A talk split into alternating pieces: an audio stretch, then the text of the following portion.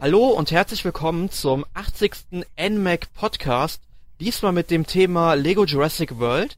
Mein Name ist Erik Ebelt und um dieses große und Dino-mäßige Thema zu besprechen, habe ich mir Unterstützung geholt und zwar zum einen den Tobias Schmick. Hallo Tobias. Moin. Und zum anderen noch den Alexander Geisler. Hi Alex. Hallo. Ja, wie ich schon gesagt habe, geht es heute um Lego Jurassic World. Aber da ein Lego-Spiel für einen Podcast sicherlich ein bisschen wenig ist, haben wir gedacht, weiten wir das Thema doch einmal ein wenig aus und reden jetzt mal über Dinosaurier. Wie seid ihr damals überhaupt auf Dinos aufmerksam geworden? Also was war eure erste Dino-Erfahrung? Alex. Da fragst du mich jetzt was.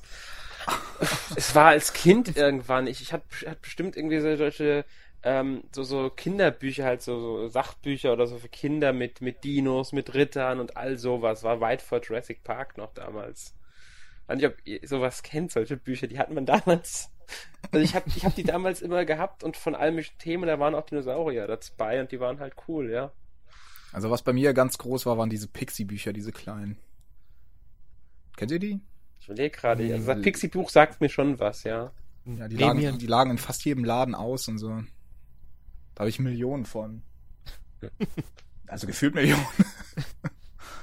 ja, ähm, bei, ja, bei mir waren es dann halt auch ähm, also das erste, was ich so der erste Kontakt mit Dinosauriern war dann sicherlich so ein Sachbuch wie bei dir, Alex. Also ich habe hier irgendwie bei meinen Eltern im Wohnzimmer noch so einen, einen dicken Wälzer stehen, heißt einfach nur die Dinosaurier oder so und keine Ahnung, hat bestimmt so 150 Seiten, sowas und sind sehr, sehr viele farbige Abbildungen.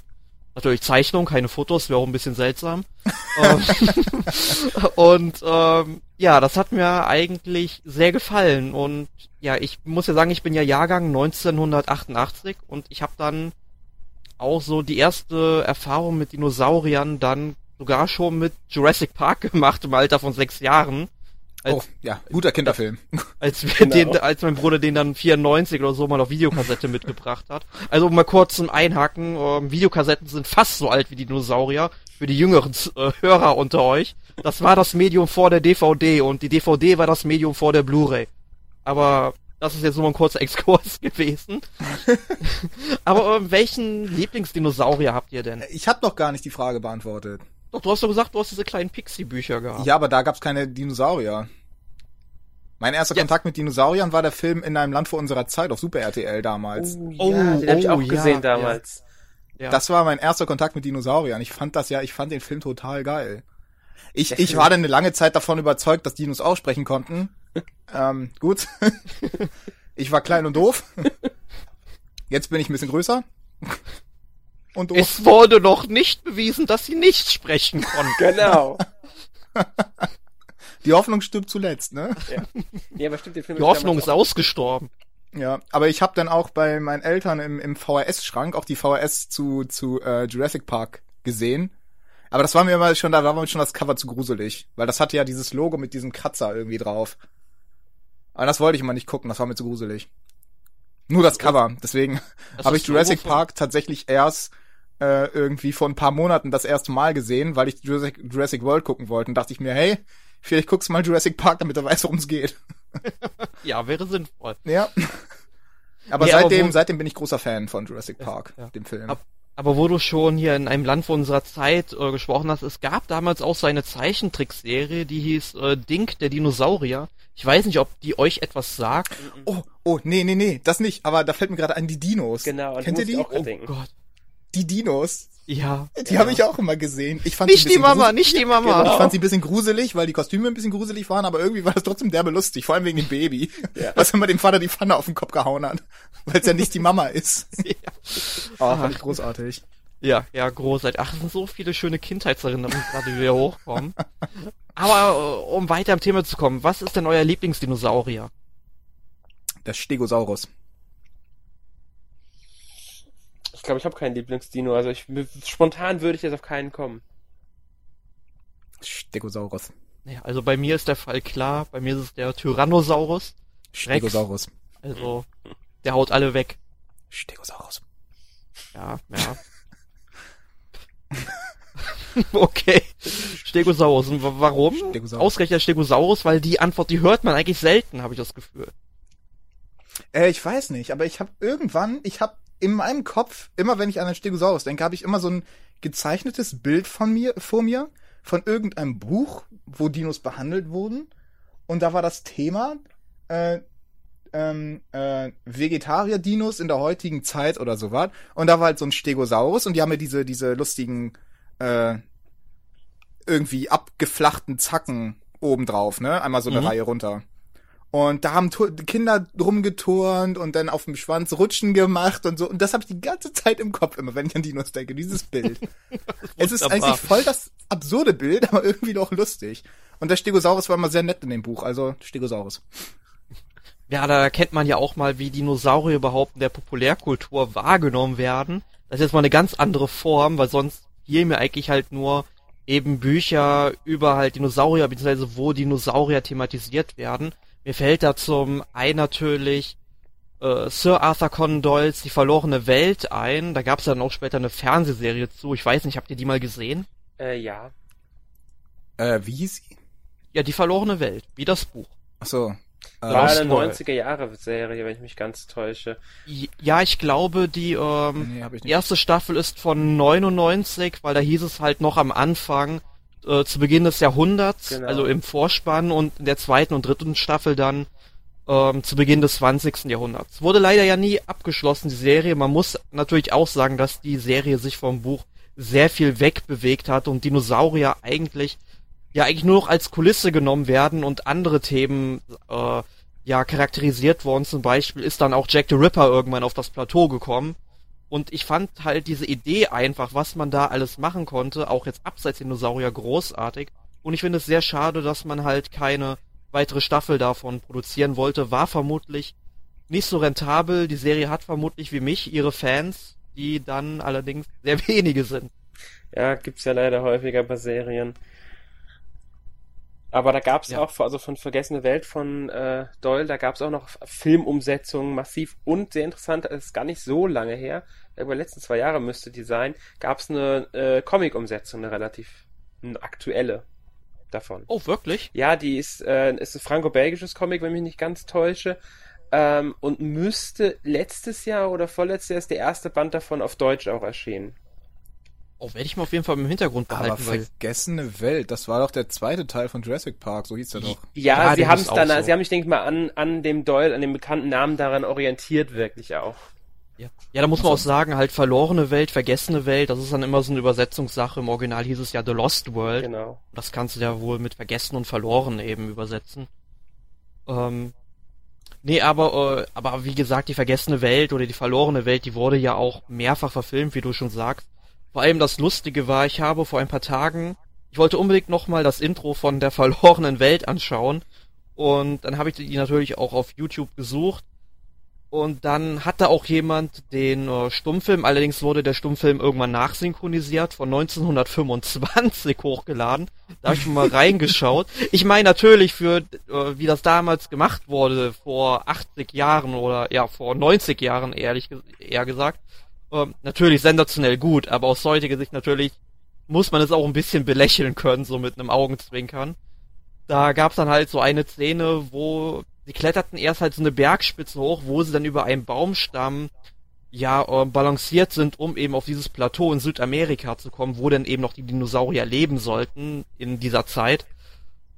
Ja, und während du eben aus der Ferne dann siehst, wie dann über dem Baumsturm einfach so kleine weiße Striche irgendwie äh, balancieren, weil anders konnte man es eigentlich damals nicht machen.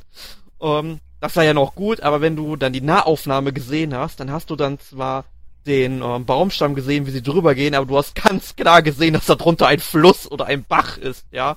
Und ich denke mir nur einfach, Leute, das hätte man auch irgendwie bis sicherlich 1925 auch wegretuschieren können. Ja, damals Nee, aber, war das ähm, alles halt noch anders. Ja, aber jetzt haben wir halt genug über die Populärkultur geredet. Ähm, die beißt sich ja dann sicherlich auch mal so ein bisschen mit der Wissenschaft. Also wie zum Beispiel auch in Jurassic Park dann die Dinosaurier ähm, vorgestellt werden. Ich sag dann einfach nur mal äh, mit den Velociraptoren. Da wird ja ganz klar gesagt, dass sie mal acht Velociraptoren hatten Und da gab es wohl ein Alpha-Männchen, welches alle getötet hat, bis auf zwei, mit denen er dann zusammen irgendwie jagen wollte. Also sie waren ja zu dem Zeitpunkt noch eingesperrt im Park. Auf die Handlung gehen wir ja gleich noch ein. Und äh, das sind ja eigentlich so Fakten, die kann man eigentlich nicht wirklich belegen. Stimmt, ja. Es wird, ich weiß auch nicht wieso, es wird Velociraptoren wird dieses Rudelverhalten nachgesagt und auch, dass sie intelligent gewesen sein sollen, was man ja, wie ich finde, in Jurassic Park 3 ein bisschen übertrieben hat mit der Darstellung der Intelligenz von denen. Mhm. Welche Szene meinst du da genau? Äh, speziell ziemlich zum Ende hin die Szene mit den äh, Eiern, die sie denen zurückgeben. Also wie die Velociraptoren auf den Eierdiebstahl reagieren und das Ganze.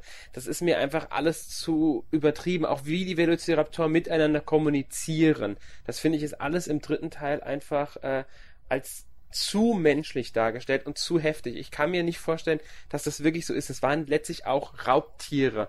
Die hätten da ganz anders agieren können. Mhm. Meinst du, meinst du jetzt in dritte Teil Jurassic Park 3? Genau, Jurassic Park 3. Das ist der einzige, den ich nicht gesehen habe. naja. Nee, oder auch wenn zum Beispiel den Tyrannosaurus Rex geredet wird, äh, man sagt ja, dass er ungefähr, ich glaube, 40 Stundenkilometer halt seine Beute gejagt hat und dann zum Beispiel in Jurassic Park sagt dann ähm, ja die Figur von Richard Attenborough ähm, Hammond Hammond, genau. Ähm, der sagt ja dann, dass sie einen T-Rex mit 52 Stundenkilometer gestoppt haben. Und äh, dann erfährt man von irgendwelchen Wissenschaftlern dann, dass der gar nicht so schnell rennen konnte, also die, oder die vermuten es zumindest. Also das beißt sich halt selbst in der Wissenschaft nochmal an sich. Ja gut, muss man auch wieder sehen, ähm, in solchen Wissenschaftssachen sind sich ja sowieso nie alle 100% einig, weil man kann genau. es nicht beweisen. Es gibt immer Theorien oder ähm, neue Erkenntnisse, die irgendwas widersprechen und dann darf man auch nicht vergessen, dass Jurassic Park im Kern Science Fiction ist. Genau. Ja, das ist natürlich auch, sie haben ja auch äh, DNA-Sequenzen aus dem Blut einer äh, Mücke, quasi einer Urzeitmücke gewonnen, die in Bernstein eingeschlossen ist. Ähm, die irgendwie kurz bevor, ihr, bevor sie, bevor sie von Harz irgendwie eingeschlossen wurde, äh, ja noch irgendwie ein Dinosaurier ausgesaugt haben soll. So allein das ist ja schon äh, eigentlich Unsinn, weil äh, die DNA äh, eines Tieres, egal welches Tieres, generell die DNA eines Lebewesens zerfällt nach dem Tod sehr, sehr schnell. Und selbst unter optimalsten Bedingungen, sagen wir, er hat sie ausgesaugt, direkt äh, kristallisiert, direkt in Bernstein verwandelt, dann ist spätestens nach sechs oder, oder sieben Millionen Jahren die DNA vollständig zerfallen. Also das wird schon ausgeschlossen, weil die, die Dinosaurier haben vor ungefähr 65 Millionen Jahren gelebt. Also das ist schon mal so Ding. Und dann haben sie ja gesagt, von wegen, die wollen irgendwie äh, die haben dann äh, fehlende äh, DNS-Sequenzen äh, aufgefüllt mit irgendwie Kröten oder irgendwie sowas, Kröten-DNA. Genau, frische. Amphibien-DNA. Ja. Genau.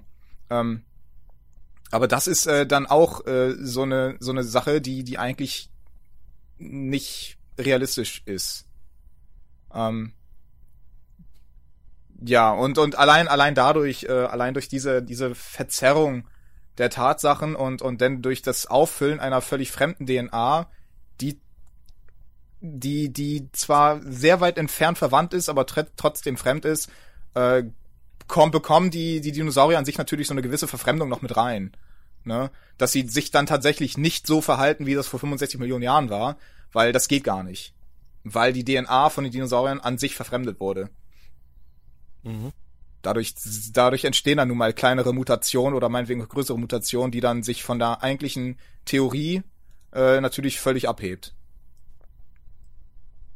So. Das waren meine zwei Cent dazu. Ja. Jetzt hast du aber schon mal super zum nächsten Thema übergeleitet, weil wir wollen ja jetzt über die Filme sprechen, bevor wir auf das eigentliche Thema ja ähm, überleiten. Ähm, du hast quasi halt jetzt, sag ich mal, die Vorgeschichte erzählt. Es geht eben in Jurassic Park dann um einen reichen Milliardär, der auf einer Insel, die sich, ich glaube, westlich von Costa Rica befinden soll, aber natürlich nicht in der Wirklichkeit existiert. Ähm, ja, der hat dort eben einen Park errichtet, den er mit Dinosauriern füllen will oder füllt und eben verschiedene Gehege hat. Und er braucht halt die Zusage von irgendwelchen Wissenschaftlern oder Paläontologen, die ihm eben gutheißen, dass der Park eröffnet werden kann, weil es da ja schon den ein oder anderen Unfall gab. und damit der Park eben eröffnet werden kann. Und er lädt dann eben zum Beispiel ähm, Dr. Grant und Dr. Settler, also die werden gespielt von Sam Neill und Laura- oh, lass mich Laura überlegen. Laura Dern, genau. Und eben dann auch noch der Chaos-Theoretiker ähm, Dr. Ian Malcolm, gespielt von Jeff Goldblum, eben auf eine Insel ein. Und dann gibt es dort eben noch einen Mitarbeiter, der am Park profitieren will, weil ihn Hammond angeblich zu wenig bezahlt oder er ist einfach nur Geldgeil, weil man bietet ihm halt bis zu 1,5 Millionen Dollar, wenn er eben Embryos von den Dinosauriern aus dem Park stiehlt. Und dazu muss er allerdings mal die Kamerasysteme ausschalten und auch äh, den Strom der Zäune. Das Und dann- äh, finde ich, finde ich lustig, weil der, der, der Charakter heißt Dennis Nedry. Mhm. Mhm. Und Nedry, äh, wenn du das D und das R äh, vertauscht, dann steht dann Nerdy. Ja. Ja, das passt, glaube ich, so ein bisschen zu ihm. Ah, Das fand ich nur lustig. Das ist so ein kleines Detail, auf das man erstmal äh, kommen muss. Mhm. Ja, und wie gesagt, halt, wenn der, der Strom der Zäune ausfällt, dann ist ja eigentlich klar, was passiert. Die Dinosaurier laufen Amok. Also zumindest ähm, der T-Rex und die Velociraptoren und äh, die Dilophosaurier. Halt alle Fleischfresser, ne? Ja, könnte man so auch ausdrücken. Wie hat euch denn der erste Teil so allgemein gefallen? Ähm, also ich, ich, äh, der erste Teil hat mich tatsächlich ziemlich geflasht. Auch weil ähm, ich quasi fast vergeblich äh, nach äh, CGI-Effekten gesucht habe, weil die das ja alles mit Animatronics gemacht haben. Mhm. Und das fand ich schon recht beeindruckend. Zumal die äh, natürlich diese markante Szene, wo der T-Rex den, den Wagen, die auf diesen Schienen fahren, äh, angegriffen hat. Und die Szene dauert irgendwie eine Viertelstunde oder so. Und das wird immer inten intensiver. Weil dann dreht sich der Wagen um und dann steht da drauf und zerbeißt das alles und da sind noch die Kinder drin und alles. Und das ist halt wirklich ein Modell gewesen. Das war wirklich so ein äh, Roboter, der das gemacht hat. Das heißt, da war wirklich Kraft da und auch hinter. Und den konnte man anfassen. Und man hat auch gesehen, dass das Ding echt war tatsächlich. Ja, ich habe Aber dann man, man hat nicht, man, man, ich fand, ich fand, man hat nicht direkt gesehen, dass das ein Roboter war und das fand ich halt großartig gemacht. Mhm. Ja, ich habe mir auch vor ein paar Tagen nochmal das Bonusmaterial vom ersten Teil inklusive des ersten Teils nochmal angeschaut. Und da haben sie ja auch gesagt, dass dieses Modell vom T-Rex ja eigentlich gar nicht dafür gedacht war, dass er im ähm, ja, Regen steht und so weiter, weil sich das ja dann alles festsaugt. Und er wurde dadurch natürlich nochmal ein bisschen schwerer. Ne? Ja, genau. Und ähm, die haben ja auch wirklich, die Produktionskosten des Films waren ja damals auch schon astronomisch hoch, auch einfach wegen den, ähm, wegen den Robotern, die sie erstmal bauen mussten. Da, da ist ja jede Menge Geld auch mit reingeflossen dann. Ja. Ähm, ja, also mich hat der erste Film tatsächlich, als ich den das erste Mal gesehen habe, ziemlich geflasht. Der zweite war dann natürlich nicht mehr nicht mehr so neu, war trotzdem noch gut. Viele Ja, Szenen waren irgendwie bekannt halbwegs. Magst du denn da mal die Handlung zusammenfassen, so kurz? Beim grob? zweiten Film jetzt. Mhm. Ja, also im Prinzip handelt das davon, dass äh, Richard Hammond, also der bekannte Milliardär, den ersten Park schon gemacht hat, der dann der Bach runtergegangen ist, ähm, der schickt den Dr. Ähm, Ian Malcolm ähm, wieder mit einem Team, das er ausgesucht hat, auf eine Nachbarinsel, auf der, ähm, wie sich herausgestellt hat, auf der sie äh, die Dinosaurier ausgebrütet und aufgewachsen haben lassen. Ich weiß gar nicht, das war kein richtiges Deutsch, aber ist mir egal. Ähm, die dann anschließend erst zur Isla Nubla, auf der ja äh, Jurassic Park spielt, äh, rübergeschifft wurden. Um denn da quasi ausgestellt zu werden. Ähm, und da wollte er halt diesen äh, Ian Malcolm ähm, hinschicken mit der Anfrage von wegen, er möchte sich bitte darum kümmern, dass es, äh, dass es den Tieren gut geht und so weiter und so fort. Und weil da irgendwie seine, seine Gesellschaft, für die er tätig war, äh, natürlich Interesse an den Tieren hat und da auch ein Team hinschicken möchte, um die Leute, um die ganzen Dinosaurier im Prinzip einzusacken und einen neuen Park zu bauen. Naja, ich glaube, es ist, glaube ich, kein neuer Park, sondern einfach nur ein Amphitheater in San Diego. Genau. Das war ja auch von John Hammond Ja, der ja. erste äh, Plan, Mhm. den er umsetzen wollte, aber hat ja dann sein Geld lieber in ein, ich möchte jetzt mal den, ähm, ich glaube, seinen Neffen aus dem zweiten Teil ähm, zitieren, ähm, für ein sehr viel größeres, aber letztlich unmögliches Projekt auszugeben, also den Jurassic Park. Genau. Und ähm, Malcolm und die anderen wurden darüber geschickt, um eine Fotodokumentation zu machen, damit Hammond dafür sorgen kann, dass die Insel unter Naturschutz gestellt wird. Genau. Ja, und Genau. da sieht man auch mal so ein bisschen ähm, die verschiedenen Themen der beiden Filme, während es ja in Jurassic Park noch darum ging überhaupt, um, jetzt möchte ich mal wieder zitieren, und zwar, ich glaube, äh, Dr. Ian Malcolm hat das gesagt, während der Fahrt durch den Park, äh, Gott schafft Dinosaurier, äh, Gott tötet Dinosaurier, Gott schafft Adam, Adam tötet Gott, Adam schafft Dinosaurier. Also es geht da tatsächlich wirklich nur ums Klonen und wie weit man damit gehen darf, also die moralische Verantwortung. Und im zweiten Teil steht ja eben Naturschutz im Vordergrund. Ja, ich finde, ich finde, der erste Film, Jurassic Park an sich, das hat auch äh, viele, viele Anleihen, finde ich, an eine Dystopie. Eine Utopie wurde aufgebaut, ist gefallen, wurde zu einer Dystopie. Mhm. Finde ich. Man, er kommt dahin, es ist im Prinzip das Paradies, es ist der Park schlechthin, ne? eine Utopie. Und eine Utopie kann nicht existieren, nicht von Dauer. Und im Verlauf des Films sieht man, es geht alles den Bach runter, es wird zu einer Dystopie, es versinkt im totalen Chaos. Ja. Und das, das finde ich halt diesen, diesen extrem interessanten Gedanken beim ersten Teil, dass wir bauen uns eine Utopie auf und lassen sie stückweise verfallen, bis zu einer Dystopie verkommt. Das finde ich ganz großartig. Ich finde dieses Utopie-Dystopie-Getue, das, das finde ich immer super. Deswegen hat mir Bioshock auch so gut gefallen. Aber okay, das ist was anderes. Ähm, genau, und beim zweiten, da geht das dann hauptsächlich nur um, um, um Naturschutz, um Artenschutz, ähm, das fand ich dann ehrlich gesagt weniger interessant. Da hat mir die Utopie und die Dystopie gefehlt.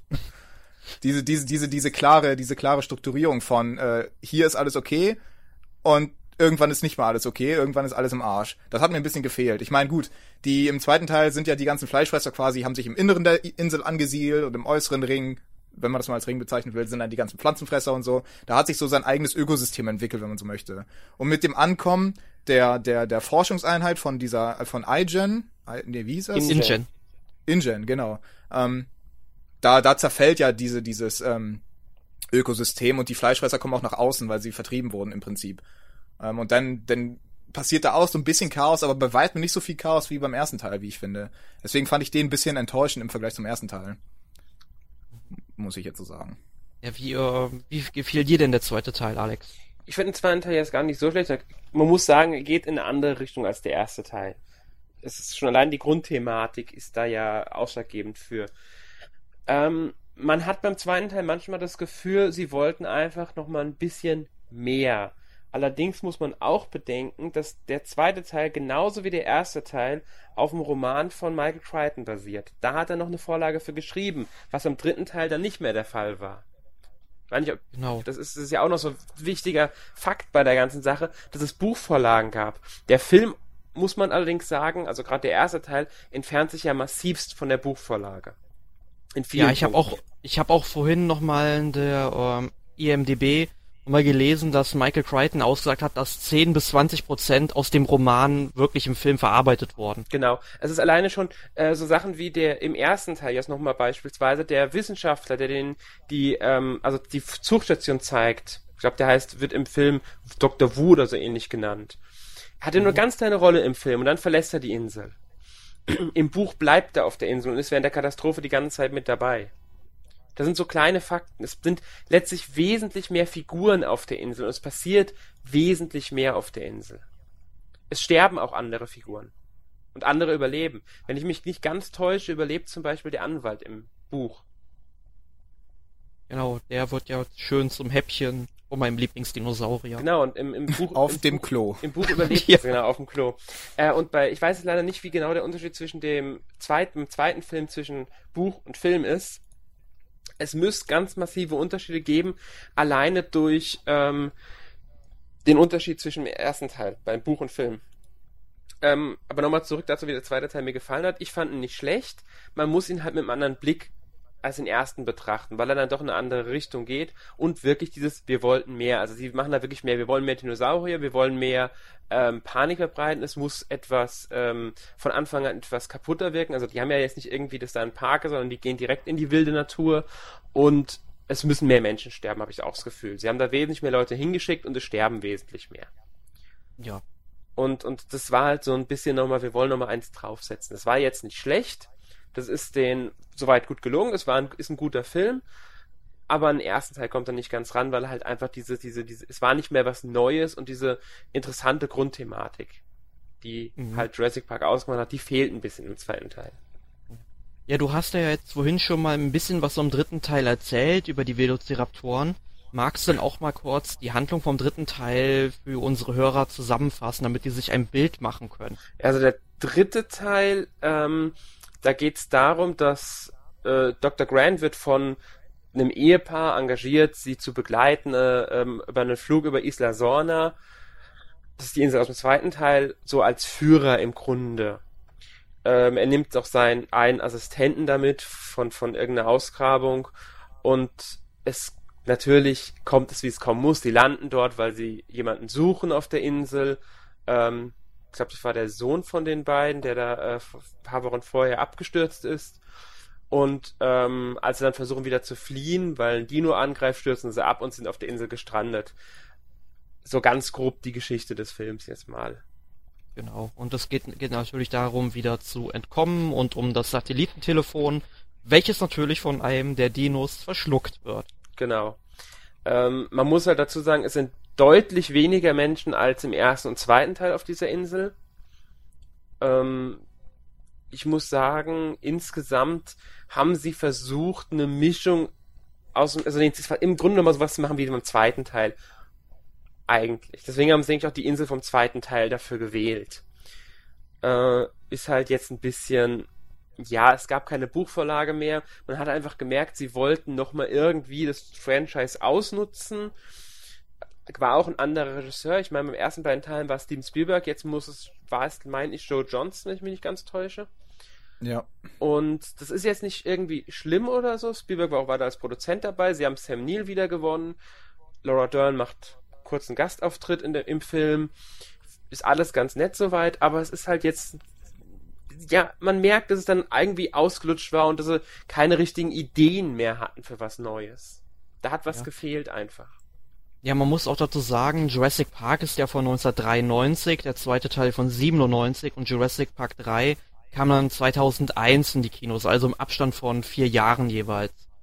Äh, den dritten Teil habe ich selbst sogar im Kino gesehen damals mit meinem Vater äh, fand den damals eigentlich auch ganz cool. Allerdings, ähm, das ist halt immer, wenn man jung ist. Ich meine, 2001, da war ich 13 Jahre alt. Und ähm, da denke ich halt noch nicht so über Filme nach, wie zum Beispiel jetzt heute mit meinen, oh Gott, wie alt bin ich, 27 Jahren, äh, darüber halt ähm, nachdenke. Ähm, aber wie gesagt, mir gefiel halt Jurassic Park und auch Vergessene Welt eigentlich noch wesentlich besser als der dritte Teil.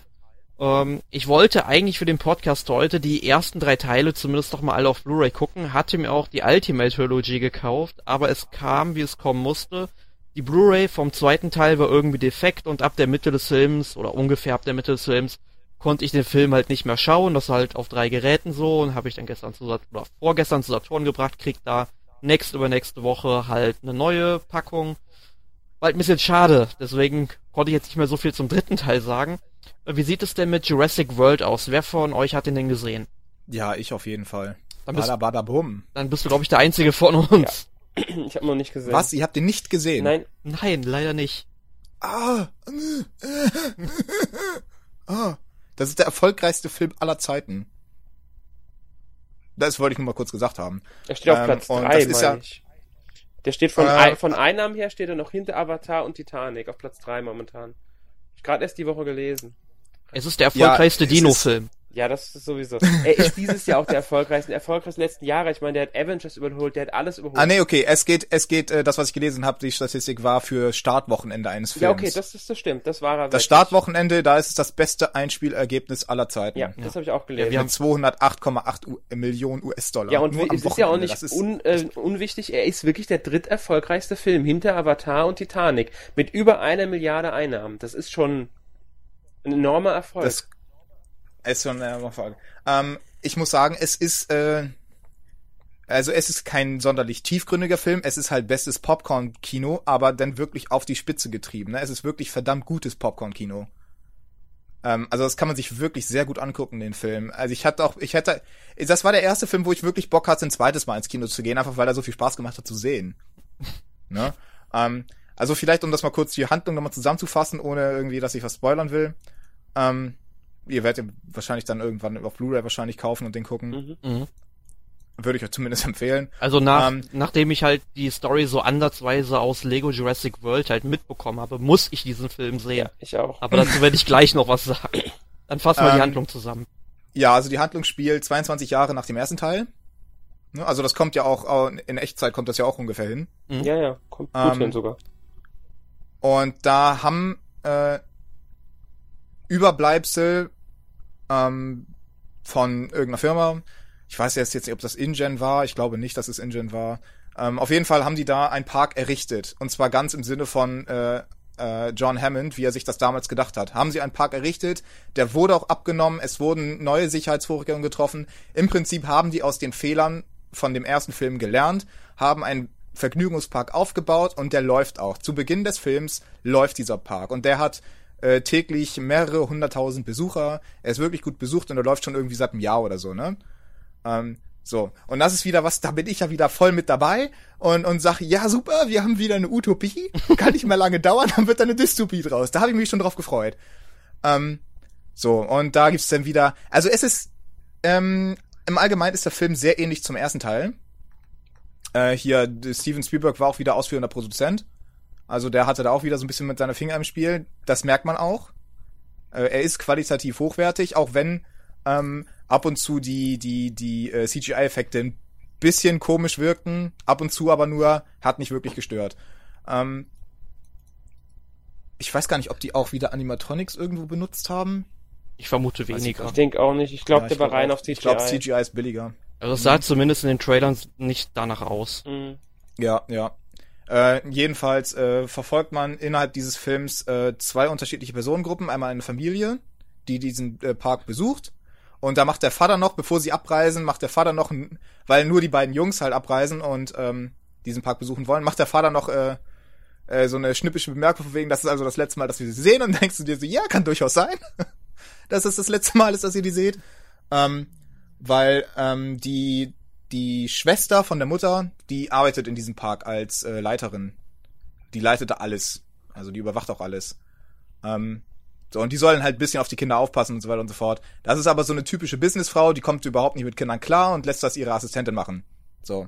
Und dann gibt's auf der einen Seite einmal diese beiden Kinder, die man verfolgt, im, immer innerhalb des Films, und auf der anderen Seite einmal die, die, die Führungsebene und Business-Ebene rund um äh, Chris Pratt, also Owen Grady heißt er im Film, äh, der ja diesen äh, Wildhüter spielt.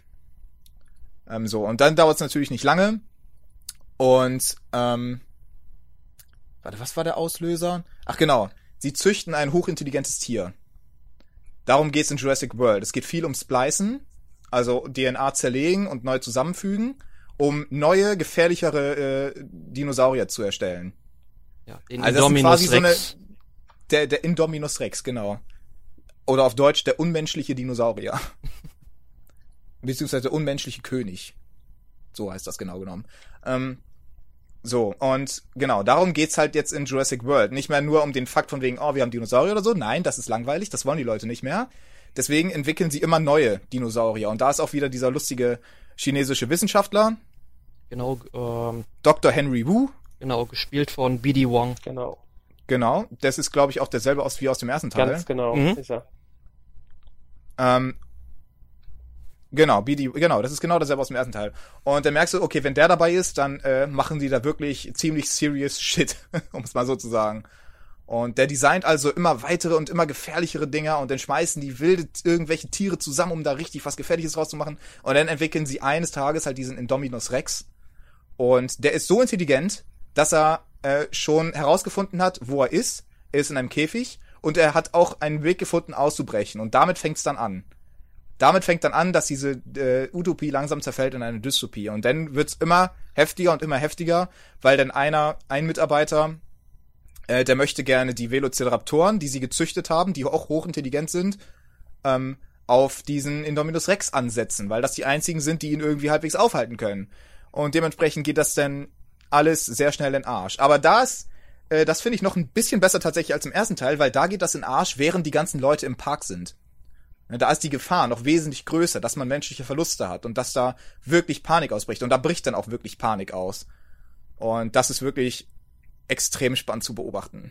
Wie die das irgendwie dann wieder hinkriegen wollen. Ah, das werde ich jetzt nicht sagen.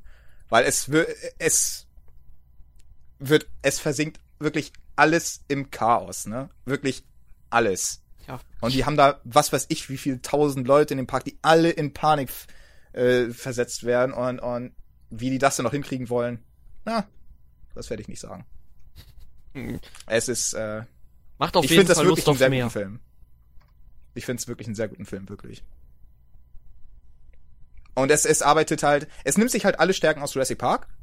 Es gibt auch ähnliche Szenen wie in Jurassic Park, das muss man ganz klar sagen. Es gibt ähnliche Szenen. Ähm, aber das nimmt halt diese Szenen und, und verbessert sie noch. Und das nimmt quasi die gesamte Grundthematik von Jurassic Park und, und packt noch mal eine Schippe oben drauf. Ne? Dass der Park tatsächlich funktioniert, dass da Leute sind und dass alles noch viel heftiger in den Arsch geht als im ersten Teil. Ja, und weil der Film halt jetzt auch so erfolgreich war, wurde auch vor ein paar Tagen schon der nächste Teil angekündigt, der dann am 22. Juni 2018 in die Kinos kommt. Und ich denke mal, da bin ich dann spätestens mal wieder dabei mit einem Kinobesuch. Ja, aber ob der dann noch die Erwartungen erfüllen kann, das weiß ich auch Es nicht. wird schwierig. Man muss abwarten, Ja, was sie machen. Also es, es heißt ja, dass Eben. der Regisseur wieder mit an Bord ist, allerdings nur als Produzent. Er wird wohl nicht wieder Regie führen. Ähm, und ja, das, ich glaube, er schreibt das Drehbuch aber auch wieder mit. Das hat er beim jetzigen Teil auch gemacht. Ich finde das wirklich faszinierend, dass sie äh, einem eigentlich bis dato völlig unbekannten Regisseur und Drehbuchautoren äh, die Rechte daran gegeben hat, dass er an so einer großen Marke Regie führt. Gut, das passiert Ich häufig. meine, war ja offenbar die richtige Entscheidung, ne? Ja, aber- war offenbar die richtige Entscheidung, aber der hat wirklich kaum Filme gemacht. Irgendwie vier Filme hat er irgendwie gemacht.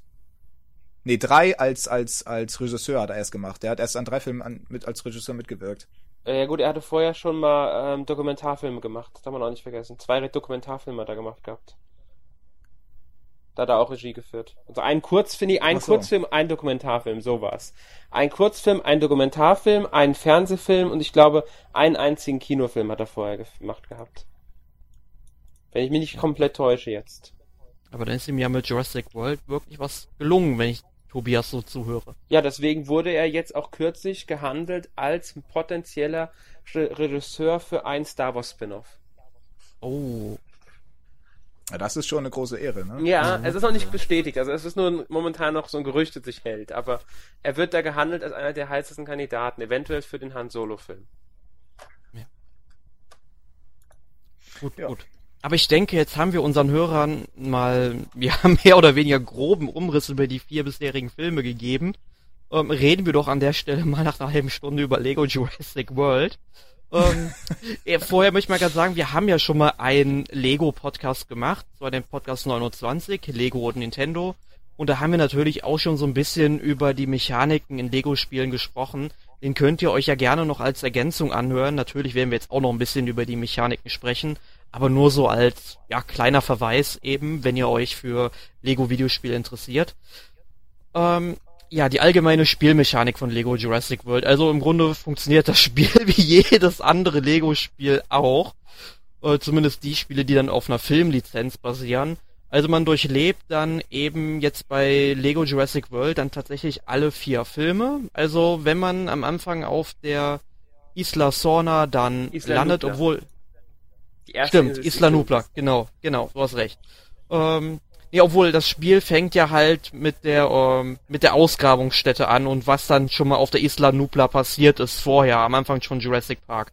Aber sobald man eben dann im Jurassic Park quasi mit dem Helikopter landet, hat man am Anfang des Spiels, sag ich mal, direkt die Auswahl, ob man in den Jurassic Park oder eben in die Jurassic World gehen will. Ich denke mal, das haben sie eben gemacht, weil Jurassic World, ich denke mal, das Spiel ist eben eigentlich an eine jüngere Zielgruppe gerichtet und die das, die den äh, Film jetzt vielleicht schon im Kino gesehen hat und ich denke mal, die haben vielleicht nicht unbedingt Lego Jurassic Park gesehen, äh, Jurassic Park und äh, wollen halt direkt in die Jurassic World gehen. Finde ich eine gute Idee eigentlich, aber ich habe sie dann selbstverständlich in chronologischer Reihenfolge, wie die Filme erschienen sind, gespielt.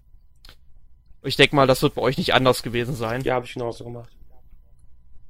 Ja, ich auch.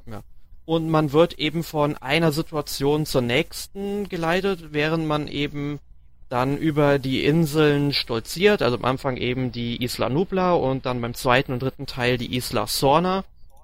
Und ja, irgendwann trifft man eben auf den Punkt, wo es in ein neues Level geht und es gibt, glaube ich, pro Spiel oder pro Filmhandlung dann jeweils fünf Gebiete, die man dann eben abklappert. Und das sind dann eben so die ganz berühmten Filmszenen. Also zum Beispiel im ersten Teil kommt es ja zum Beispiel vor, dass die beiden Kinder Tim und Lex dann ähm, im Besucherzentrum vor den Velociraptoren in die Küche fliehen mü äh, müssen. Und ich finde, allein diese Szene, wie sie die umgesetzt haben, ich meine, sie ist natürlich sehr gescriptet, jetzt ausgerechnet diese Szene, ne? Aber ähm, wenn das Spiel jetzt kein so Lego-Spiel gewesen wäre, sondern ein bisschen ernsteren Ton an den Tag gelegt hat. Man muss ja wissen, die ganzen Lego-Spiele sind ja voll von Humor. Ähm, also dann hätte ich schon richtig Schiss gehabt, wie die das durchgesetzt haben. Wie seht ihr das denn? Ja, kann ich, kann ich dir nur zustimmen. Ich finde es auch sehr gut umgesetzt. Dies, also speziell ist diese eine Szene, aber auch insgesamt haben sie Sachen sehr gut umgesetzt. Ähm, natürlich haben sie es mit dem nötigen Humor versehen, wie es halt für ein Lego-Spiel sich gehört. Und wenn das nicht gewesen wäre, hätten manche Momente einfach auch nicht funktioniert, weil es eben ein Lego-Spiel ist, beziehungsweise man hätte es in einem Nicht-Lego-Spiel anders machen müssen.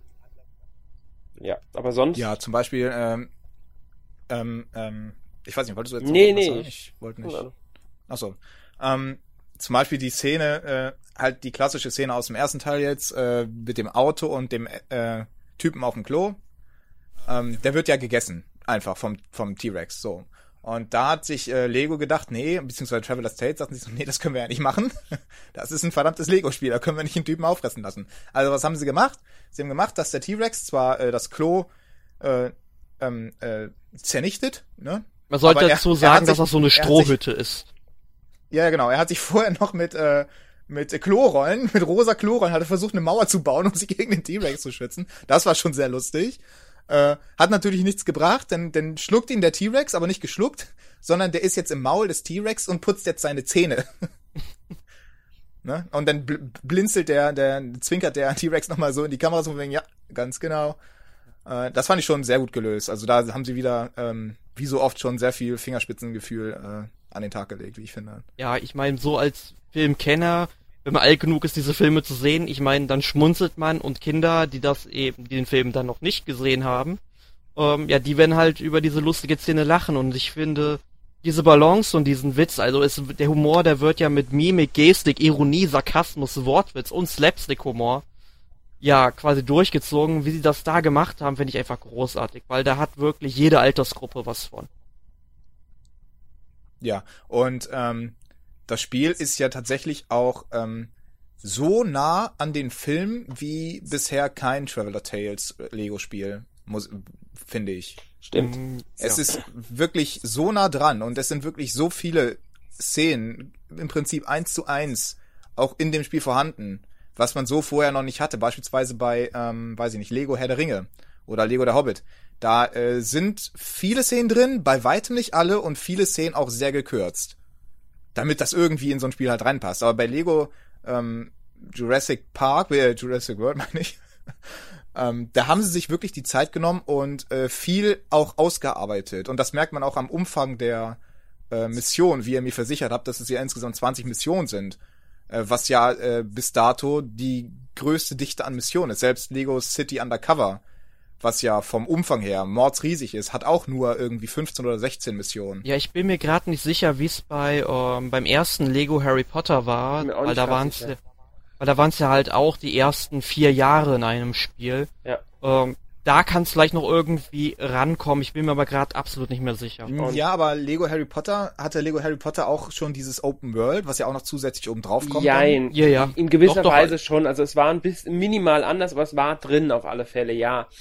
Ähm, außerdem gab es ja noch das Lego Marvel Super Heroes. Das hatte auch einen enormen Umfang. Jetzt nicht unbedingt von der Levelanzahl her. Wenn man Bonuslevel mit dazu rechnet, kommt es aber trotzdem auf einen sehr hohen Level.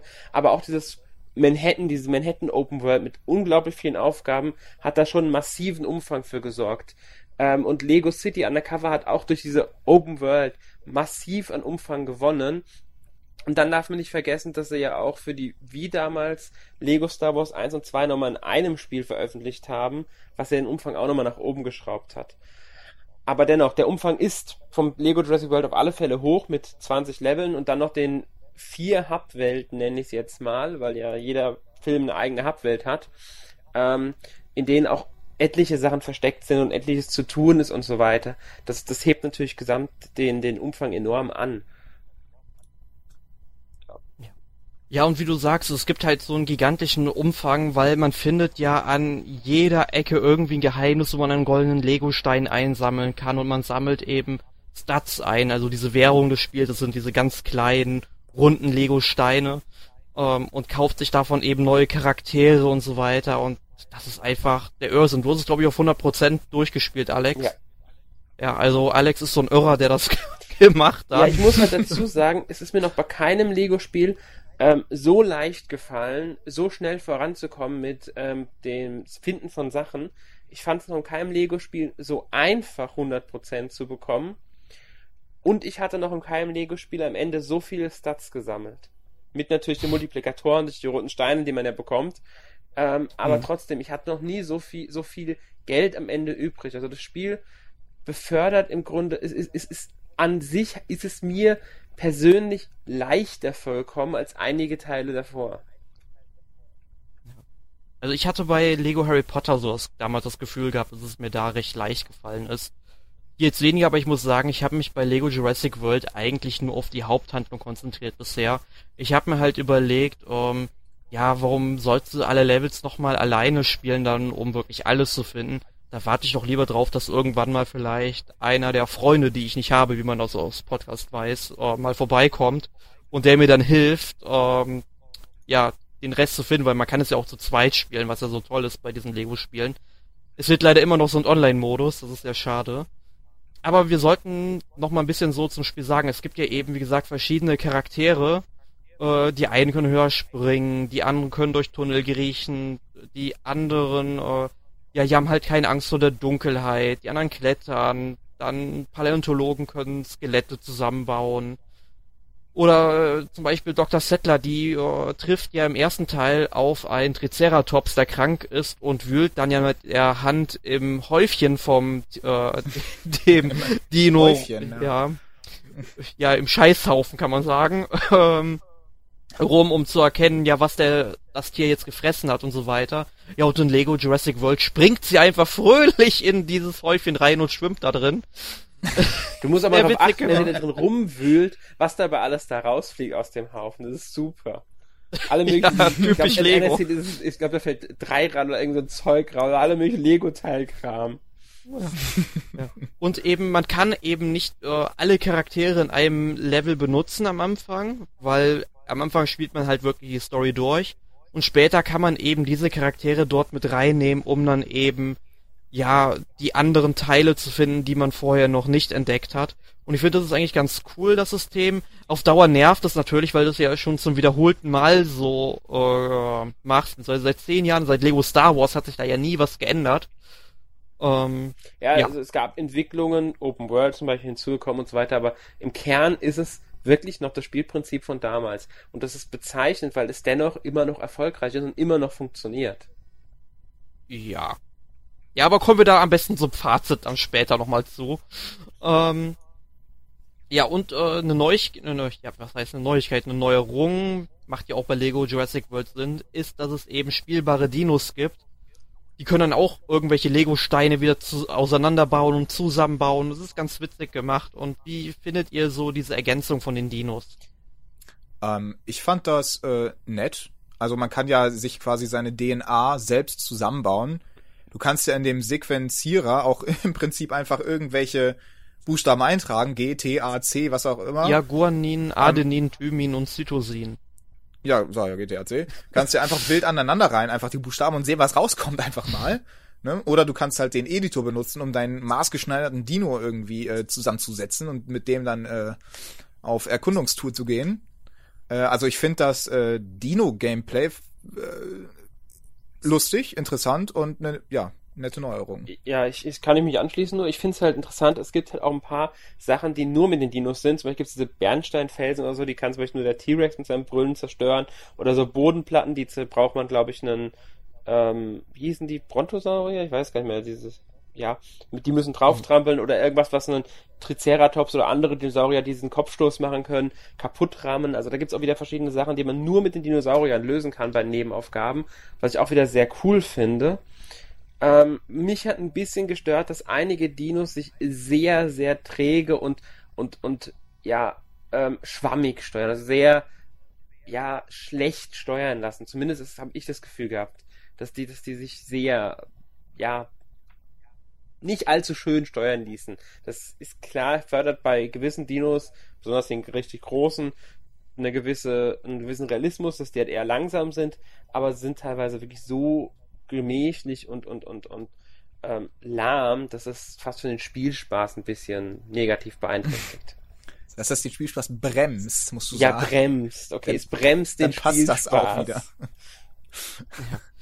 Aber ähm, jetzt mal abgesehen vom Spielspaß, Umfang, Gameplay und so weiter, ähm, wie hat euch denn die Technik des Spiels gefallen? Also auf welchen Plattformen habt ihr es erst einmal gespielt? Ähm, also ich habe es auf PC gespielt, da ist die Technik natürlich äh, am besten. Da ist keinerlei Unschärfe, keinerlei Kantenflimmern, äh, Anti-Aliasing extrem weit oben. Du siehst äh, keinerlei Abstufungen in den Charakteren. Äh, die Charaktere an sich, weil das ja alles Plastik ist, die spiegeln sehr schön, die Lichteffekte sind sehr schön. Äh, die Umgebung hat, äh, wie ich finde, deutlich zugelegt im Vergleich zum letzten Lego-Spiel, was glaube ich, äh, weiß ich gar nicht, Lego der Hobbit oder so war. Weiß ich gar nicht, was, letzte, was, was das letzte Lego-Spiel war gerade. Ja, das werden hier ähm, immer mehr. Ähm, also es ist schon schön anzusehen inzwischen. Wenn man das mal mit äh, damals mit äh, Lego Star Wars vergleicht, ne? Aber das ist natürlich auch schon ein bisschen älter. Ähm, also ich finde, aktuell kann man, glaube ich, äh, aus der Grafik auch nicht viel mehr rausholen. Man könnte die Umgebung noch realistischer machen oder noch mehr Lego-Teile mit einarbeiten oder was weiß ich. Ähm, aber so viel mehr von den Charakteren kann man nicht mehr machen, weil Lego ist halt sehr simpel an sich. Und diesen Plastikeffekt haben sie schon wirklich ziemlich perfekt rausgearbeitet. Mhm. So. Äh, gut, technisch äh, auf dem PC, also optisch auf dem PC ist das natürlich äh, 1A. Ähm, allerdings gibt es in der PC-Version ein paar nervende Fehler, die zu Abstürzen führen können. Teilweise auch mitten in der Mission, dass du die Mission dann wieder neu starten musst. Ähm, DX11, also es unterstützt auf PC auch äh, jetzt neuerdings äh, DirectX 11, die neue Version der Engine. Also mit Tessellation und so einem Schwachsinn. Äh, das funktioniert allerdings nicht. Wenn man versucht, das unter DX11 zu starten, äh, startet es einfach nicht. Ähm, inzwischen gab es ein Patch, ich weiß nicht genau, inwiefern das jetzt besser geworden ist, aber trotzdem würde ich da noch ein bisschen vorsichtig sein, wenn man sich das vielleicht auf dem PC zulegen möchte. Ja, Warner hat ja momentan mit PC-Spielen, siehe Batman Arkham Knight, ja ein paar Probleme. Aber bei Lego Jurassic World scheinen die Probleme dann doch nicht so gravierend zu sein, dass äh, Warner den Verkauf verhindern muss. Nee, das nicht, aber die Rezension auf Steam, äh, die sprechen schon Bände. Also momentan ist, glaube ich, irgendwie 56% äh, positive Bewertungen, weil sich die anderen halt alle darüber aufregen, dass das Spiel nicht richtig funktioniert. Im Vergleich zu anderen Lego-Spielen, mhm. die normalerweise alle einwandfrei funktioniert haben. Ja. Gut. Äh, Alex, du hast es, glaube ich, auf der PS4 gespielt. Genau, also da sieht's auch wirklich schön aus. Also ich kann Tobi nur zustimmen, sie haben das wirklich mit ähm, dem Lego-Stil jetzt länger fast schon perfektioniert. Also viel besser geht das einfach nicht mehr. Die, das Plastik sieht einfach äh, nach Plastik aus, kann man jetzt mal so sagen. Ähm, die Lego-Figuren sind wirklich schön gestaltet, die Umgebungen sind toll. Es gibt noch ein paar Macken, also es ist kein, kein Grafik, äh, Burner oder so, sage ich mal. Aber das ist, ist ein Lego-Spiel, das erwartet man von einem Lego-Spiel auch nicht. Und das wird es auch nie sein. Ähm, dafür funktioniert aber dieser Lego-Look wundervoll. Er ist wirklich aber perfekt gelungen und in der Hinsicht keine Kritik. Mir ist auch ehrlich gesagt auf der PS4 jetzt keinerlei technischen Schwierigkeiten untergekommen keine Abstürze, äh, keine größeren Bugs oder sowas. Also von daher, äh, ja, kann ich an der technischen Sache jetzt überhaupt nichts bemängeln jetzt bei der PS4-Version. Ja, ich habe es ja auf der Wii U gespielt und ähm, ja, Bugs sind mir diesmal auch nicht untergekommen, weil sonst hatte ich bei jedem Lego-Spiel bisher irgendwie mal einen Bug gehabt oder sowas oder sogar einen Absturz. Ähm, all das lief wirklich rund, nur ich muss sagen, dass das Spiel manchmal so ein bisschen ins Stottern geraten ist, also von der Framerate her. Also jetzt nicht so, dass es unspielbar wäre, aber man hat so ein ganz leichtes Dauerruckeln gemerkt. Und da frage ich mich langsam mal, ich meine, die Wii U ist schon eine HD-Konsole. Äh, das sollte man langsam aber auch mal lernen, das auf so eine Konsole auszurichten. Ähm, ganz kurz, weil du es gerade erwähnst, fällt mir ein, das hatte ich ein einziges Mal auch auf der PS4, so ein Ruckeln kurz mhm. nur, aber das hatte ich in einem Level, nicht in einem der Hauptwelten, hatte ich das. Im, dritten Film, weiß ich noch. Fällt mir gerade ein, wo du sagst. Ja. Nee, bei mir war es dann einmal halt in den Hauptwelten oder auch im den Levels selbst. Also, ja, die haben sich die Klinke in die Hand gegeben, will ich sagen.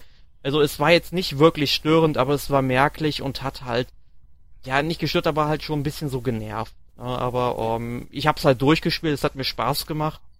Vor allem, was ja auch dann noch an dem Soundtrack liegt, der ja zumindest bei den ersten beiden Teilen von John Williams ist und ich glaube beim vierten von Michael Giacchiano, der ja auch damals den Soundtrack für Lost gemacht hat. Ähm, also wirklich großartig. Der dritte Teil, also Dritt- ja, der Soundtrack ist sicherlich auch gut. Ja, beim dritten Teil war John Williams zumindest noch so weit beteiligt, dass sie halt Originalstücke von ihm mitverwendet haben. Ja, immerhin. Genau. Ja, und Äh, Jurassic World hat übrigens, also der Film hat natürlich auch wieder äh, ein, ein reorchestrated Theme aus dem ersten Teil. ja, so gehört sich das doch.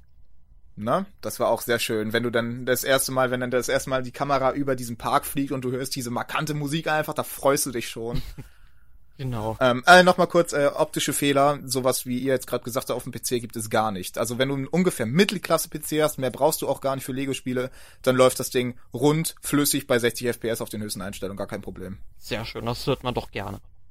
Ähm, ja, wie seht ihr denn die Zukunft der Lego-Videospiele? Also, ich habe ja es eben schon mal angesprochen, seit zehn Jahren ist es ja im Grunde immer wieder dasselbe Spiel. Es gibt natürlich Verbesserungen, irgendwann kam zum Beispiel auch noch eine Sprachausgabe dazu. Man muss ja sagen, damals bei Lego Star Wars und auch noch bei Lego Harry Potter zum Beispiel war es ja tatsächlich so, dass es nur Slapstick-Humor war und die Charaktere höchstens mal ein Oh, hm, äh, oder so gesagt haben. und das waren dann auch schon die Dialoge.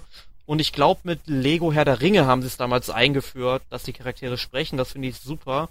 Sie haben ja jetzt bei Lego Jurassic World, ich glaube, ähm, zum einen Sprachsamples aus den Filmen genommen und äh, zum Teil dann auch neu eingesprochene, ja, ja, Dialoge und so weiter, die dann vielleicht nicht unbedingt dann in den Filmszenen vorkommen, sondern eher, wenn dann ein Charakter mal in so einem Häufchen schwimmen muss oder so.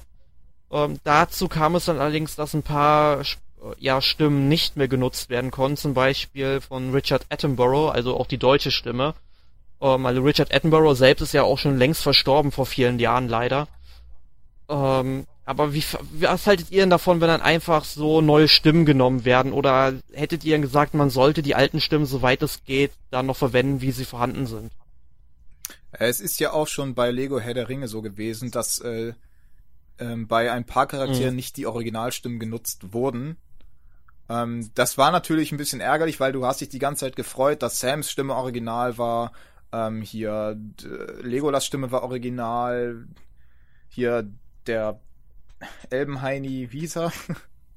der Elrond? in Bruchtal lebt. Ja, Elrond. Äh, dessen Stimme war auch original, aber dann zum Beispiel sowas wie, ich glaube, Gandalf war nicht original. Ja, wo man mal auch sagen muss, dass ja auch der, Deu äh, der deutsche Synchronsprecher von Gandalf ja schon längst gestorben ist. Da hat man ja, wenn ich mich richtig erinnere, sogar schon Eckhard Dux genommen, der ja dann Gandalf in der Hobbit gesprochen Ja, hat. also im Hobbit hat der Gandalf definitiv eine andere Stimme bekommen.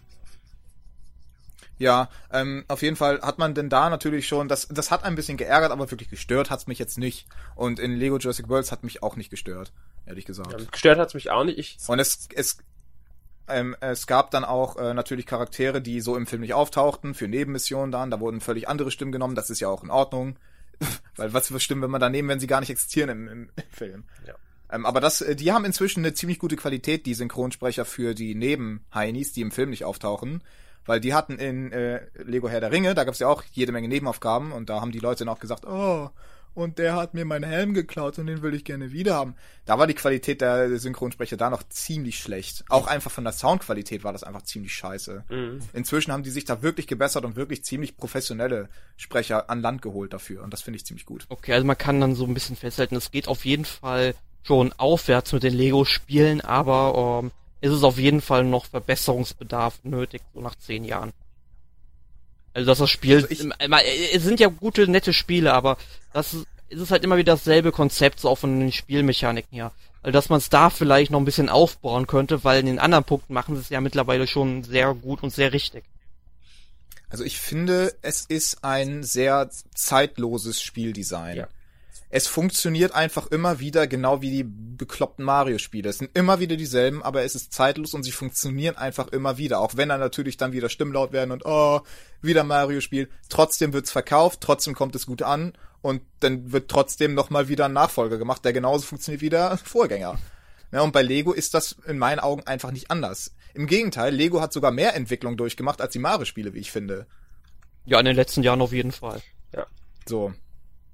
Also ich finde auch, dass die Spielmechanik auf alle Fälle noch ähm, Ze- unzeit, also dass die zeitlos ist, wie Tobi es gesagt hat. Ähm, sie können natürlich noch Verbesserungen machen, minimal. Gibt's, es gibt immer was zu verbessern. Ich denke, da werden sie auch dran bleiben. Ich persönlich muss allerdings sagen, dass ich mittlerweile die Spiele bevorzuge, die nicht auf Filmen basieren von ihnen. Also Lego City und Lego Marvel beispielsweise. Die haben mir persönlich besser gefallen als viele dieser ähm, Versoftungen von Filmen, weil sie freier sind und eigene Geschichten erzählen können. Und sie haben bewiesen, dass sie das können. Ich finde, darauf sollten sie sich mehr konzentrieren. Ja, das würde ich auch sagen. Lego City Undercover ist mein Lieblings-Lego-Spiel und das hat ja äh, auch völlig neues Franchise quasi aufgemacht. Ähm, da haben sie mit ihren eigenen Ideen umgeworfen und das war einfach unfassbar lustig teilweise, dieses Spiel. Und ich finde, da könnten sie auch, wie du gesagt hast, noch weiter drauf aufbauen, meinetwegen neues Lego City einfach mal rausbringen, mit, meinetwegen auch mit der neuen Hauptperson, egal, da sind sie ja völlig frei und da sollten sie sich auch ein bisschen mehr darauf konzentrieren, finde Ja, ich. oder auch. sie nehmen auch irgendein anderer Lego. Also Lego City ist ja basiert ja auf einem Lego-Produkt, auf einer Lego-Spielwelt, nenne ich es jetzt mal. Ähm, da gibt's schon länger Modelle zu, zu diesem Lego-Stadt, das ist ja ganz klassisch Lego. Und da können sie noch mehr nehmen. Zum Beispiel dieses Lego Kingdoms, was dann Ritter mit Drachen und so weiter, so ein bisschen Fantasy wäre, könnten sie nehmen. Oder irgendwas im Science Fiction haben die bestimmt auch bei Lego. Da, ähm, da gab's doch auch äh, dieses Lego Ninjago Ja, gut, stimmt, die gibt's auch. für den 3DS. Ja, aber die, das, ne, da, da gab's Ich auch schon die waren aber Teile eher, so die waren eher schwächer als Spiele, die äh, Lego Ninjago Spiele. Die orientieren sich da so Ja, gut, bloß an dem Gameplay, sind aber glaube ich gar nicht mehr. Sind die wirklich von Traveler's Tales? Ninjago, ich glaube ja. Weiß gar nicht. Ja, doch, sind auch von denen, stimmt, sind auch von denen. Zumindest teilweise. Ähm, aber ich habe sowieso das Gefühl, dass äh, die Lego-Spiele von Traveler's Tales auf dem 3DS generell nicht so toll Auf sind. Handheld allgemein. Das war ja mit mit Das ist mit, allgemein, die mit, 3DS-Spiele äh, sind nie so toll, also. The Chase Begins war das ja auch schon so. Ja. Das war also ja. es ist Hand, Also ein The Chase. Begins, das ist, war ja, das ist aber wirklich ein großer Reinfall. Da hätte man wirklich ähm, was erwarten können, weil bei den ganzen Spielen, die auf einer großen Lizenz, also das basiert ja auch auf einer Lizenz, aber auf so einer Lizenz wie ähm, Batman und so weiter, zum Beispiel Lego Batman 2, da haben wir damals im Endeffekt nur ein 3DS-Muster bekommen, leider. Und das Spiel, das war einfach, es war nett, aber es war halt nicht gut und es hatte sehr viele Bugs und es ist dauernd abgestürzt. Und es ist halt andauernd mit diesen Handheld-Lego-Spielen so, deswegen lasse ich da schon die Finger von. Nur bei Lego City Undercover Chase Begins, also während Lego City Undercover auf der Wii U ja wirklich ein großartiges Spiel war, war das ja eine herbe Enttäuschung, weil man da hat man ja noch ähnliches erwartet. ja. Ja. ja. Aber ähm, welch äh, erstmal die Frage, glaubt ihr, dass denn wenn Jurassic World 2, sagen wir jetzt einfach mal, kommt, dass- das irgendwie noch als DLC nachgereicht wird, zumindest auf dem PC und der PS4? Weil erstmal die Wii U wird ja sowieso nicht mit DLCs von Warner Brothers beliefert und ich glaube, die Wii U wird 2018 auch nicht mehr am Markt erhältlich sein. Ähm, oder denkt ihr, es kommt direkt ein eigenständiges Spiel raus? Was dann Eigenständiges vielleicht Also Eigen- wenn wenn dann in ein paar Jahren der neue Jurassic World Teil kommt, dann auf jeden Fall eigenständiges Spiel. Das war ja schon damals mit Lego der Hobbit so, dass sie gesagt haben, gut, die ersten beiden Filme haben wir jetzt im Spiel und den dritten wollen wir als DLC nachreichen. Naja, da kam ja Dann die. kam der dritte Film raus und der DLC kam nie. Das hat aber auch andere Gründe gehabt, denke ich. Ähm, unter anderem einfach auch wahrscheinlich, dass das Spiel vielleicht nicht gut genug verkauft hat und sich, dass sich rechnet, weil sie genug anderes zu tun hatten oder einfach weil sie gemerkt haben, dass der dritte Film bei vielen nicht so gut ankam. Aber ich denke auch nicht, dass das Lego Jurassic World 2 als DLC kommt. Jetzt gar nicht mehr zwingend ähm, wegen jetzt ähm, Hobbit, sondern einfach weil das drei Jahre sind. Das Spiel spielt dann keine Ja, Rolle viel mehr. viel dann dazwischen. haben die etliche weitere Lego-Spiele rausgeworfen und sie können ohne Probleme ein neues Lego äh, Jurassic World bringen. Ähm, muss man halt abwarten, wie sie es dann vom Umfang her machen. Aber das geht ohne Probleme, das werden sie auch machen. Das haben sie damals auch bei Lego Indiana Jones so gemacht, dass sie zu den ersten drei Teilen ein Spiel hatten. Dann kam der vierte Film und sie haben nochmal eins rausgehauen und einfach ein paar Level reingeknallt aus den ersten drei Filmen, die man vorher noch nicht behandelt hatte. Das, da werden sie sich bestimmt irgendwas ausdenken, wie sie das hinkriegen und ähm, einen zweiten Teil Ja, vielleicht rauswerfen. einfach das Grundspiel nehmen und einfach halt den Jurassic World neuen Teil eben, ja, dranhängen. Nee, glaube ich nicht. Fertig. Ich denke, die werden dann wirklich ein paar neue Level machen, aber nicht wirklich viele und äh, fertig ist. Das Ding wird umfangreichsmäßig, was- Umfang vom Umfang weniger werden. Ich kann mir nicht vorstellen, dass die nochmal komplett den ersten Teil veröffentlichen mit einem zweiten Teil drangehängt. Da werde ich irgendwas anderes zu ausdenken, wenn sie es überhaupt machen. Okay. Habt ihr denn noch irgendwelche Ideen, welche Filme noch in Lego-Videospielen umgesetzt werden sollen? Alle größeren. Also auf alle Fälle zurück in die Zukunft. Oh ja. Davon gibt's sich, Lego hätte sich dieses Jahr so angeboten. Le zurück in die Zukunft bietet sich für mich perfekt dafür an. Ähm, da wird es mit einer Open World, also mit einer Hubwelt ein bisschen schwieriger, aber das Naja, bietet Hill sich Valley dennoch könnte an. man ja machen. Ähm, ansonsten, Ich hätte ja Bock auf so ein, ähm, hier, ähm, scheiße, wie hieß der Film? Dreck. Ähm, ha, äh, ich, ich hab's auf der Zunge. Ach Mist. Wie hieß denn der Film, der letztes Jahr in die Kinos gekommen ist mit Chris Pratt? Guardians of the Galaxy, Lego Guardians of the Galaxy, dass man da auch teilweise dann in seinem in seinem Raumcruiser so frei rumfliegen kann im Weltraum und verschiedene Planeten besuchen kann. Auf, auf so ein Lego-Spiel warte ich ja noch. Muss ja jetzt nicht unbedingt ähm, meinetwegen äh, Guardians of the Galaxy sein, aber allgemein äh, ein Spiel im Weltraum. Da gibt's ja auch genügend Lego-Modelle für, die im Weltraum äh, spielen. ja, also was Unabhängiges wäre. Siehe, es siehe Lego City, le, siehe Lego City Undercover, die Weltraummission. Da gibt's ja jede Menge Modelle. mhm. Fände ich auch ziemlich cool. Ähm, was ich auch noch recht cool fände, wäre ein weiteres Lego Star Wars. Das wird irgendwann kommen. Ähm, allerdings wäre mir persönlich ein zweiter Clone Wars Teil ganz recht, indem sie die restliche Clone Wars Serie umsetzen und eventuell dann auch direkt danach ein Rebels Teil, indem sie die Rebels Serie umsetzen, bevor sie dann irgendwann sich der Filme annehmen. Also nicht direkt jetzt ein Spiel machen, nur zu Episode 7, das wäre bescheuert. Sie sollen wirklich ruhig das nehmen, was noch da ist. Und zu Clone Wars ist noch genug Material da, um ein zweites Spiel zu machen. Im ersten haben sie bei Weitem nicht alles versoftet. Und zu Rebels ist bis dahin bestimmt auch drei, vier Staffeln da. Da können sie locker auch was ähm, machen dann. Ja, ja ich wünsche mir ja ähm, ein Lego James Bond. Also, also ich habe, weil vor ein paar Tagen kam irgendwie der neue Trailer zu, ich wollte schon fast Skyfall sagen, aber äh, zu Spectre und ähm, ganz ehrlich, Lego James Bond, also vermutlich wird werden es dann nur die neuen Daniel Craig Teile sein, womit ich dann eigentlich kein Problem hätte. Ähm, Fände ich cool, wenn das dann irgendwann kommen würde. Hätte definitiv was, ja. Ähm, was denkt ihr denn zu Lego-Spielen von die gar nicht mal auf Filmen basieren, sondern auf anderen Videospielen basiert? Weil das, da wird ja, wird ja auch Ähm. immer wieder mal drüber spekuliert. Ich glaube, in Lego Dimensions, in diesem Spiel, ähm, was auf Sky, im Skylander-Prinzip basiert, sind ja sogar Figuren aus anderen Videospielen enthalten, wenn ich mich nicht ganz täusche, oder sollen kommen. Ja, Shell aus Genau. Portal beispielsweise. Also, wie wäre sowas mal, eurer Meinung nach? Also ich fand, ich habe ja, ich habe äh, ein wie ein Gameplay-Video gesehen, wo sie dieses äh, so ein Portal-Level vorgestellt haben. Ähm, das fand ich schon sehr interessant, weil sie auch einfach die Mechanik da äh, teilweise übernommen haben, mit den Portalen zu setzen und das war halt alles aus Lego gebaut und das sah schon sehr interessant aus. Ich fand's auch äh, absolut faszinierend und immer wieder beeindruckend, wie viele Lizenzen die jetzt inzwischen für Lego Dimensions gewinnen konnten. Ja, halt die, Auch was für große Lizenzen. Halt von Valve äh, die Portal-Lizenz, dann von BBC die äh, Doctor Who-Lizenz. Das sind schon ziemliche Das Platzhirsche. sind halt Lizenzen, zu denen in irgendeiner Weise Lego-Modelle erschienen sind oder noch erscheinen sollen. Bei Dr. Who war es ja über den ihre Ideenseite, bei der ja jeder Ideen einreichen kann, gab es ja etliche Dr. Who-Vorschläge und ich glaube, sie machen da wirklich auch ein Modell zu. Deswegen wird wahrscheinlich auch Ghostbusters reinrutschen, weil da gab es ja auch, ähm, wie hieß das Auto? Ecto One, gell? Das gab es ja als Ja. Modell und das wäre auch wieder sowas. Ghostbusters, ein Lego-Spiel. Boah, das wird sicherlich kommen. Weil es kommt der neue Film, ja gut, aber das ist dann ja wieder Filmvorlage und keine Ja, Spielvorlage. logisch. Ich, ich hab nur, ist mir gerade nur eingefallen, weil du halt gesagt mit dem so, ja, Franchise aufzählt hast. Da ist mir Ghostbusters eingefallen. Das wäre auch noch sowas. Da spiele ich aber sicherlich nur die ersten beiden Filme nach und nicht den dritten. Der existiert für mich nicht. Äh, aber generell finde ich es schwierig, äh, äh, auch es, ich finde es auch schwierig, mir überhaupt vorzustellen, wie das funktionieren soll. Das wäre ja eigentlich Lego-Gameplay, aber dadurch, dass es ja ein Spiel versoftet, also ein Spiel kann man nicht versoften, das ist ja schon Mhm. soft.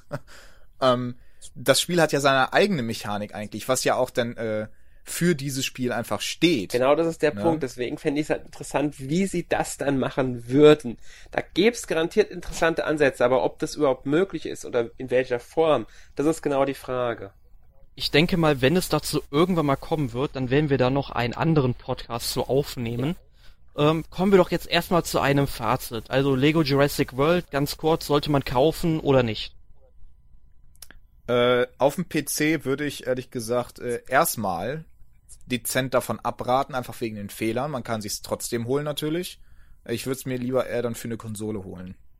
Aber sonst, für, wenn, wenn wir jetzt von der Konsole ausgehen, dann auf jeden Fall ja. Wenn man Lego-Spiele mag, auf jeden Fall. Kann man nichts mit falsch machen. Kann ich mich nur anschließen. Wer, wer Lego-Spiele mag und wer was, wer jetzt nicht totale Abneigung gegen Dinosaurier oder Jurassic Park in irgendeiner Weise hat, ähm, kann auf alle Fälle zugreifen. Tolles Spiel. Ja, also ich schließe mich da an. Mir haben die Spiele, also mir haben ja die vier Abenteuer in diesem Spiel sehr gut gefallen. Haben mir Spaß gemacht. Gameplay man hat's ja glaube ich gemerkt, ich habe dann mittlerweile eine leichte Aversion gegen. Äh, ja, aber äh, wie gesagt, meinen Test gibt es dann im nächsten NMAC. Anfang Oktober wird es erscheinen. Voraussichtlich.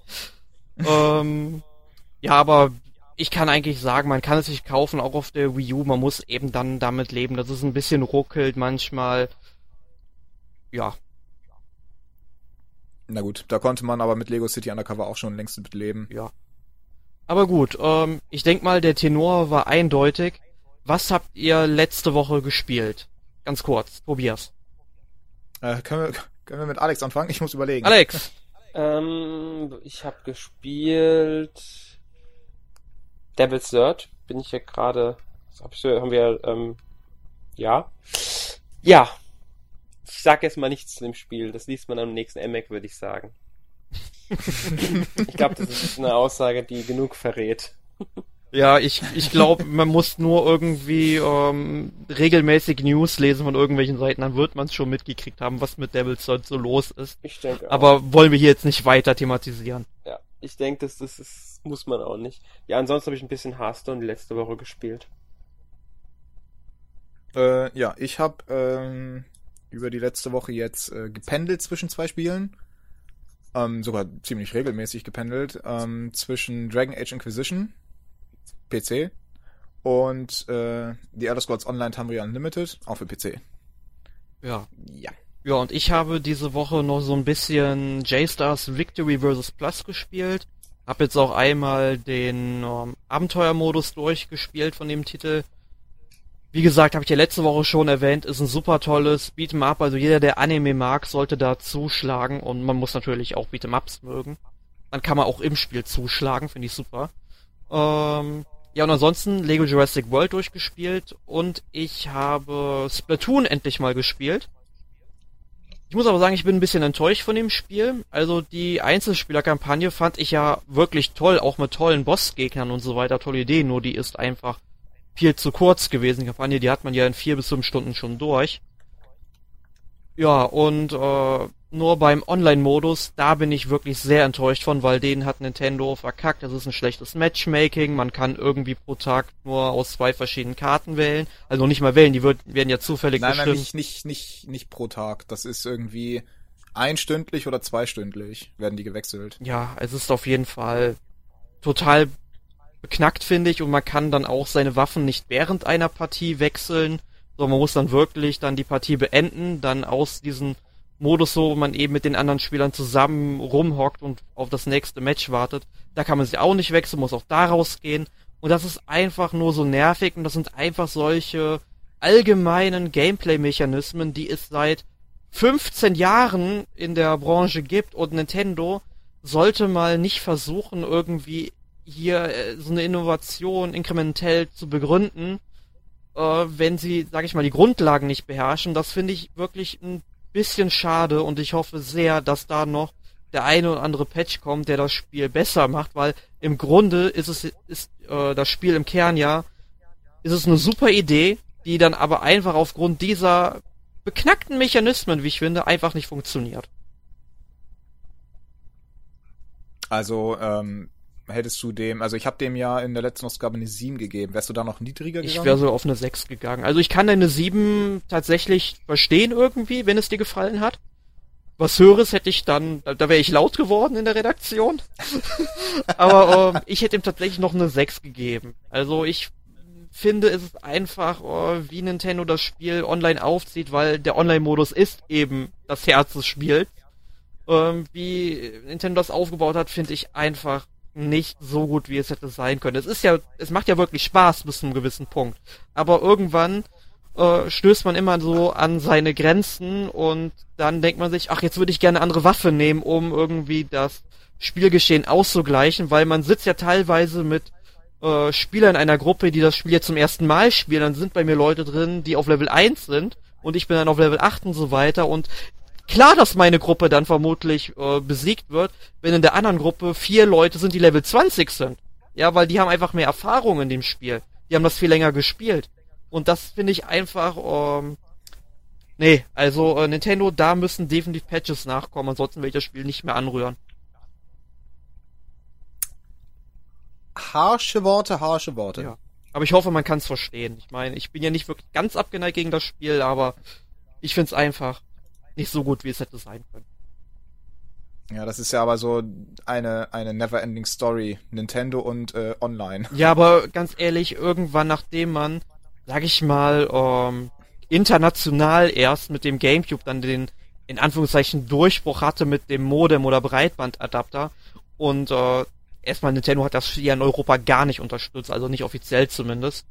Äh, und dann auf dem, auf der Wii und dann auch auf dem DS und so weiter. Man sollte es nach so vielen Jahren einfach mal gelernt haben. Und ich meine, bei Mario Kart 8 funktioniert der Online-Modus doch eigentlich tadellos im Grunde. Und ich verstehe nicht, warum man sich nicht mal Gedanken macht, sich zusammensetzt, sich mal auch mal Shooter von der Konkurrenz anguckt, wie das da gemacht wird.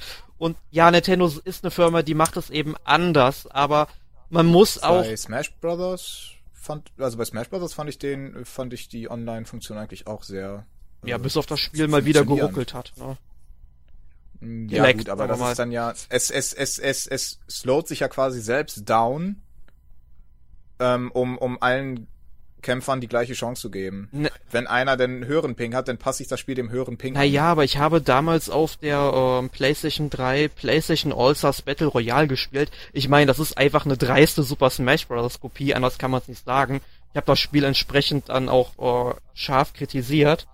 Aber da hat der Online-Modus wirklich tadellos und ohne Lags funktioniert. Und das hat sehr viel Spaß gemacht. Ja, gut. Aber gut, ähm, wir schweifen ab oder wir sind eigentlich ja schon längst am Ende. Ähm, Alex, worum geht es nächste Woche? Ähm, Art Academy Atelier. Das hast du gespielt, glaube ich. Das habe ich gespielt. Genau, und ich habe es mir mal ganz kurz angeguckt diese Woche, aber ich werde mich jetzt innerhalb der nächsten Woche mal ein bisschen tiefgründiger mit dem Spiel auseinandersetzen. Und dann wirst du zum neuen Picasso. Ja, vielleicht mal gucken. Ich, ich, ich bezweifle. Okay. Kann es auch Rembrandt werden, ist auch okay. Muss ja nicht gleich Picasso sein, kann auch ein Rembrandt sein. Ne? Ist okay. Aber das erwarte ich mindestens. Ja, okay. Wir werden nächste Woche meine Fortschritte mal festhalten. Gut. In dem Sinne, ich bedanke mich für eure Aufmerksamkeit, liebe Hörer, und dann hören wir uns nächste Woche wieder. Tschüss. Tschüss. Tschüss.